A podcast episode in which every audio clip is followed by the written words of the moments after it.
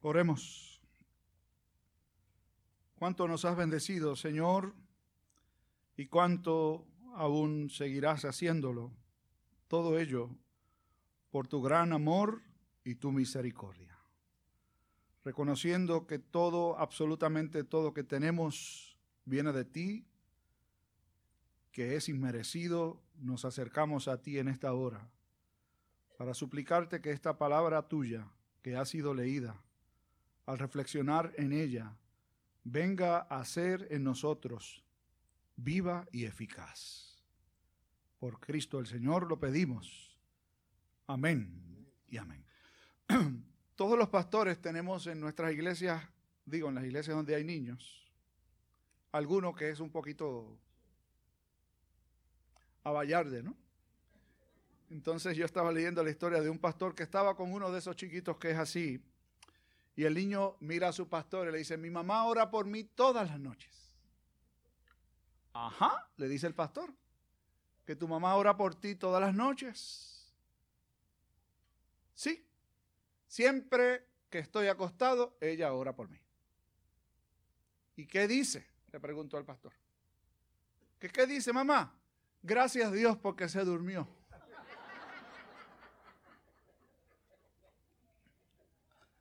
La oración es un medio de gracia, pero también es uno de esos temas que provoca mucha discusión. Yo recuerdo haber dicho algo sobre la oración una vez desde el púlpito y la gente abrió los ojos grandes. ¿Qué fue lo que dije?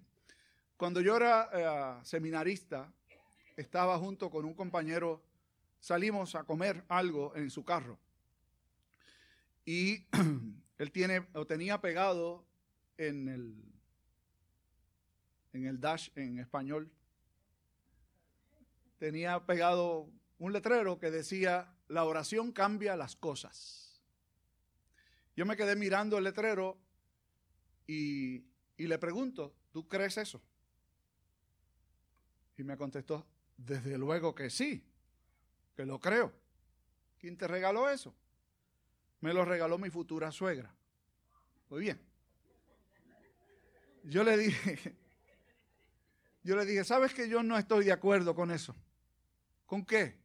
¿Con que la suegra me regalara? No, le digo, con lo que dice el letrero.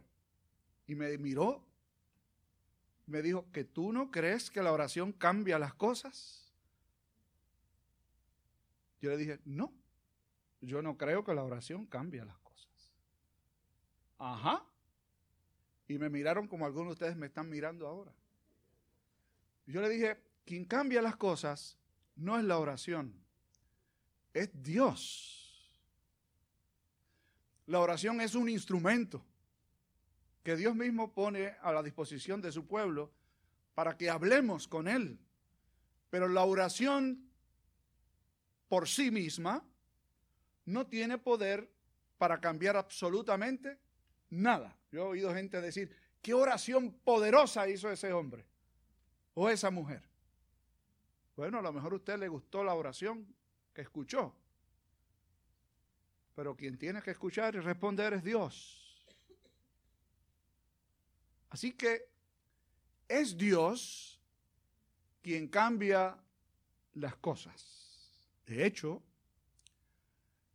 la razón principal por la que el pueblo de Dios debe orar, que no es otra cosa que presentarnos delante del Señor con lo que somos, peticiones, confesión de pecados y acción de gracias, es cambiar justamente a quien está orando.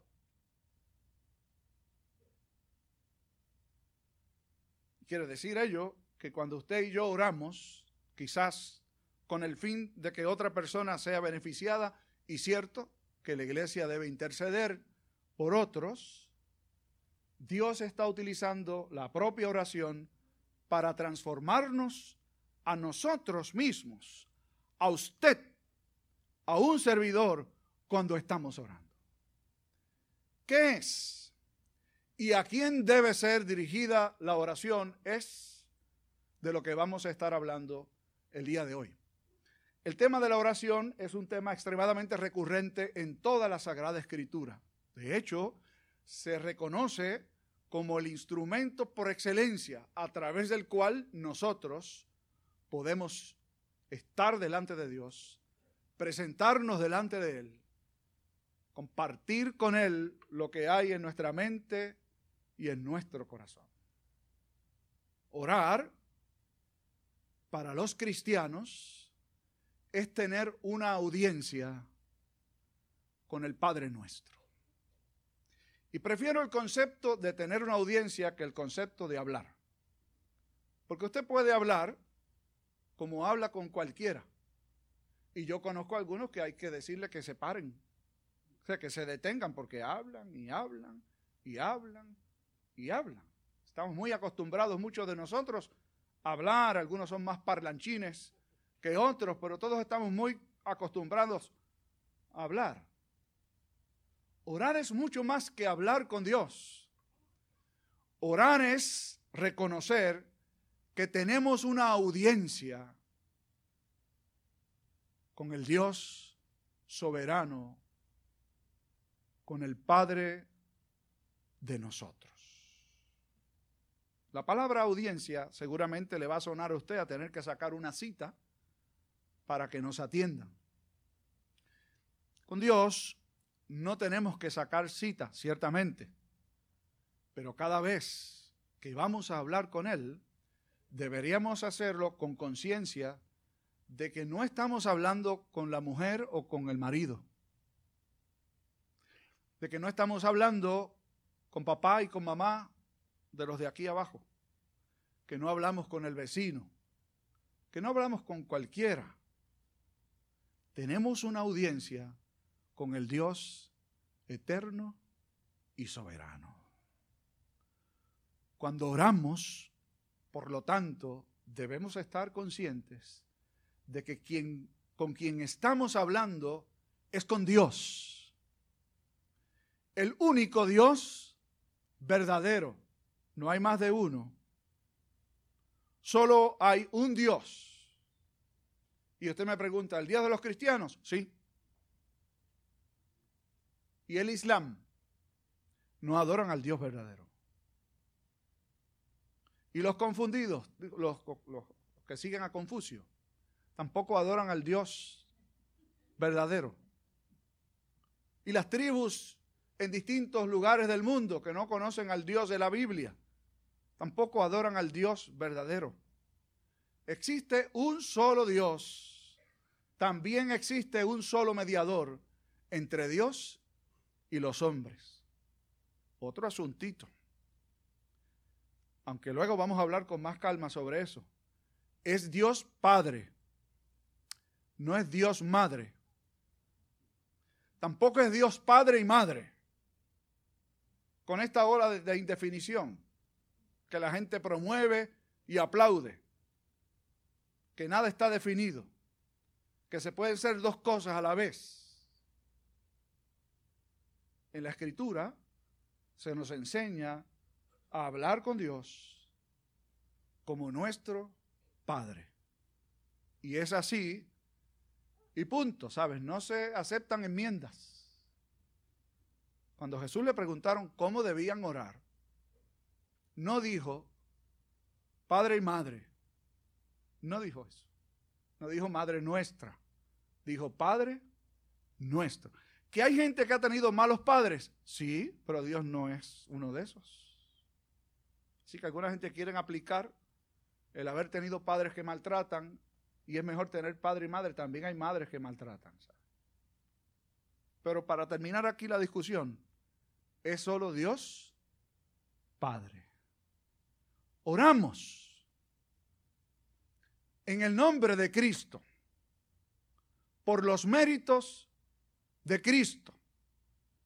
Toda oración que hace un cristiano debería comenzar dirigiéndose al Padre y debería concluir pidiendo que se haga en el nombre de Cristo.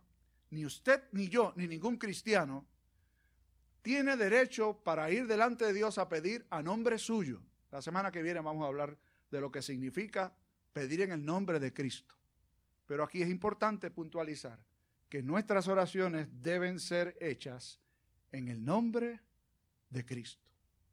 Y oiga qué otra cosa Dios ofrece para el cristiano. ¿Saben que todas las religiones del mundo oran? De hecho, hay algunas religiones que son falsas y que oran más que los cristianos que separan tiempo religiosamente para la oración, que nosotros deberíamos hacerlo con mayor frecuencia, creo. Pero estos que oran y no oran al Dios verdadero, oran con sus propias ideas que han creado su imaginación. Los cristianos oramos dirigidos por el Espíritu de Dios. Oramos al Padre en el nombre de Cristo y con el auxilio del Espíritu Santo de Dios. ¿Qué implica? Para una persona como usted y como un servidor, con muchas limitaciones, que nuestras oraciones siempre son escuchadas por el Padre que nos conoce. Porque pedimos en el nombre de Cristo. Pero que esas oraciones, si son mal hechas, porque hay oraciones mal hechas. Santiago decía, ustedes piden y no reciben porque piden mal. Ustedes piden para ustedes. Y usted cree que Dios, siendo un buen padre, con la dirección del Espíritu para el que ora, nos va a dar algo que no nos conviene o que no exalte su nombre? Yo he, leído historias que me parecen absurdas. Una de ellas leí esta semana sobre la oración, diciendo que una persona le había pedido a Dios que le diera algo y Dios se lo dio y eso terminó siendo luego una maldición para la persona. Yo dije, ese no fue Dios. Primero porque Dios no se equivoca. Y Dios sabe dar buenas dádivas a sus hijos. Es más, la Biblia dice que si nosotros siendo malos le damos cosas buenas a nuestros hijos y si nos piden pan, no le vamos a dar una piedra. si nos piden pescado, no le damos una serpiente.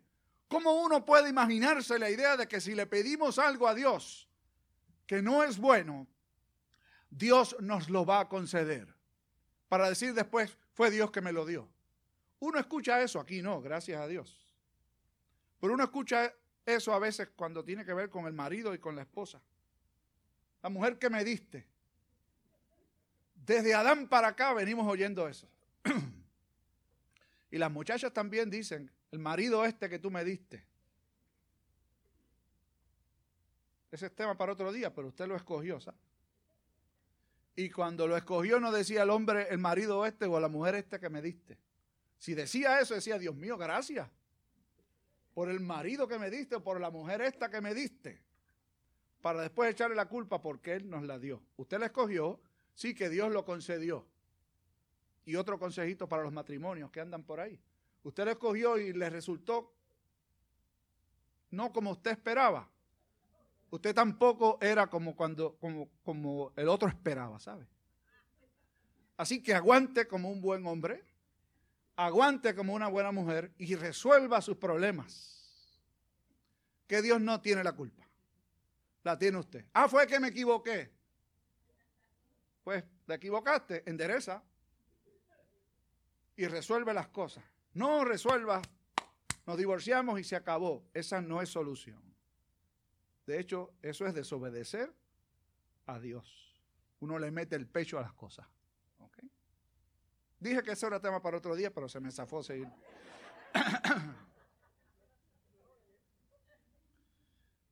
El Espíritu Santo de Dios nos ayuda a orar. ¿Saben cómo? Dice la Escritura que cuando pedimos mal, el Espíritu Santo de Dios. Oiga bien, enmienda nuestras oraciones, las corrige.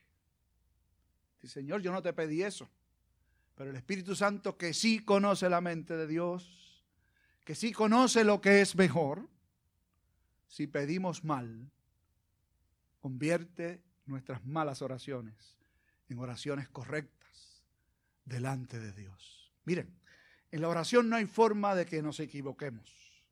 Porque aun cuando usted pida mal, Dios va a hacer lo que es correcto. Dios va a hacer lo que es bueno. Yo escuché una, o más bien leí una historia que me pareció extremadamente interesante. Stanley Jones, un misionero en la India por muchos años, dijo algo así sobre la oración.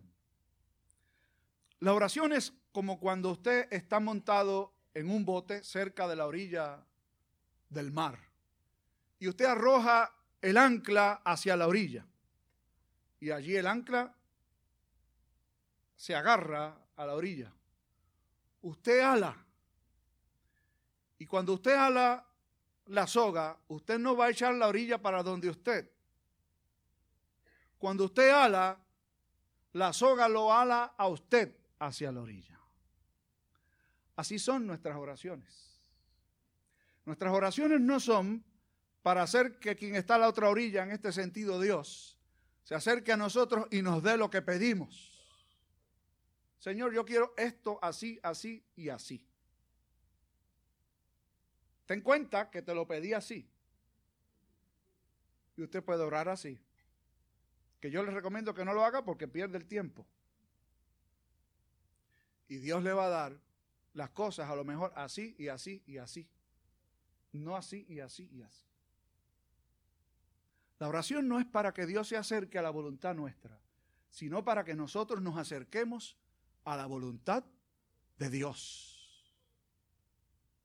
Orar es tener una audiencia con el Padre que nos conoce, que nos ama, que entregó a su Hijo por nosotros, en nombre de quien podemos orar y nos ha dado su Espíritu para que oremos de manera apropiada y correcta. ¿Hay alguien con quien usted puede acercarse a hablar con plena confianza? Seguro que alguien usted tiene. Esa persona con quien usted dice, puedo hablar con ella y sé que el asunto se queda entre esa persona y yo. Es fantástico cuando podemos tener a alguien de tal confianza. Y existen aquí en la tierra algunos. No creo que sean muchos. De hecho, vuelvo con los matrimonios. Cuando usted tenga problemas en el matrimonio y usted es un hombre, no le pida consejos a una amiga. Y si es hombre, no le cuente a una muchacha, a una compañera de trabajo, a una vecina. Sea prudente por el amor de Dios.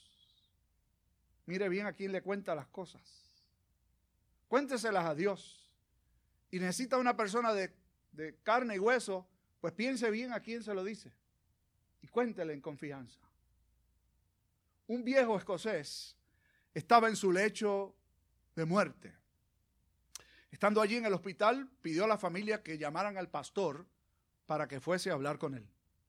La hija que estaba encargada de su padre llamó al pastor. El pastor llegó al cuarto en el hospital. El viejo escocés llamado Donald estaba solo el pastor se sentó en una silla al costado de la cama y se da cuenta de que al otro lado de la cama hay otra silla que estaba vacía.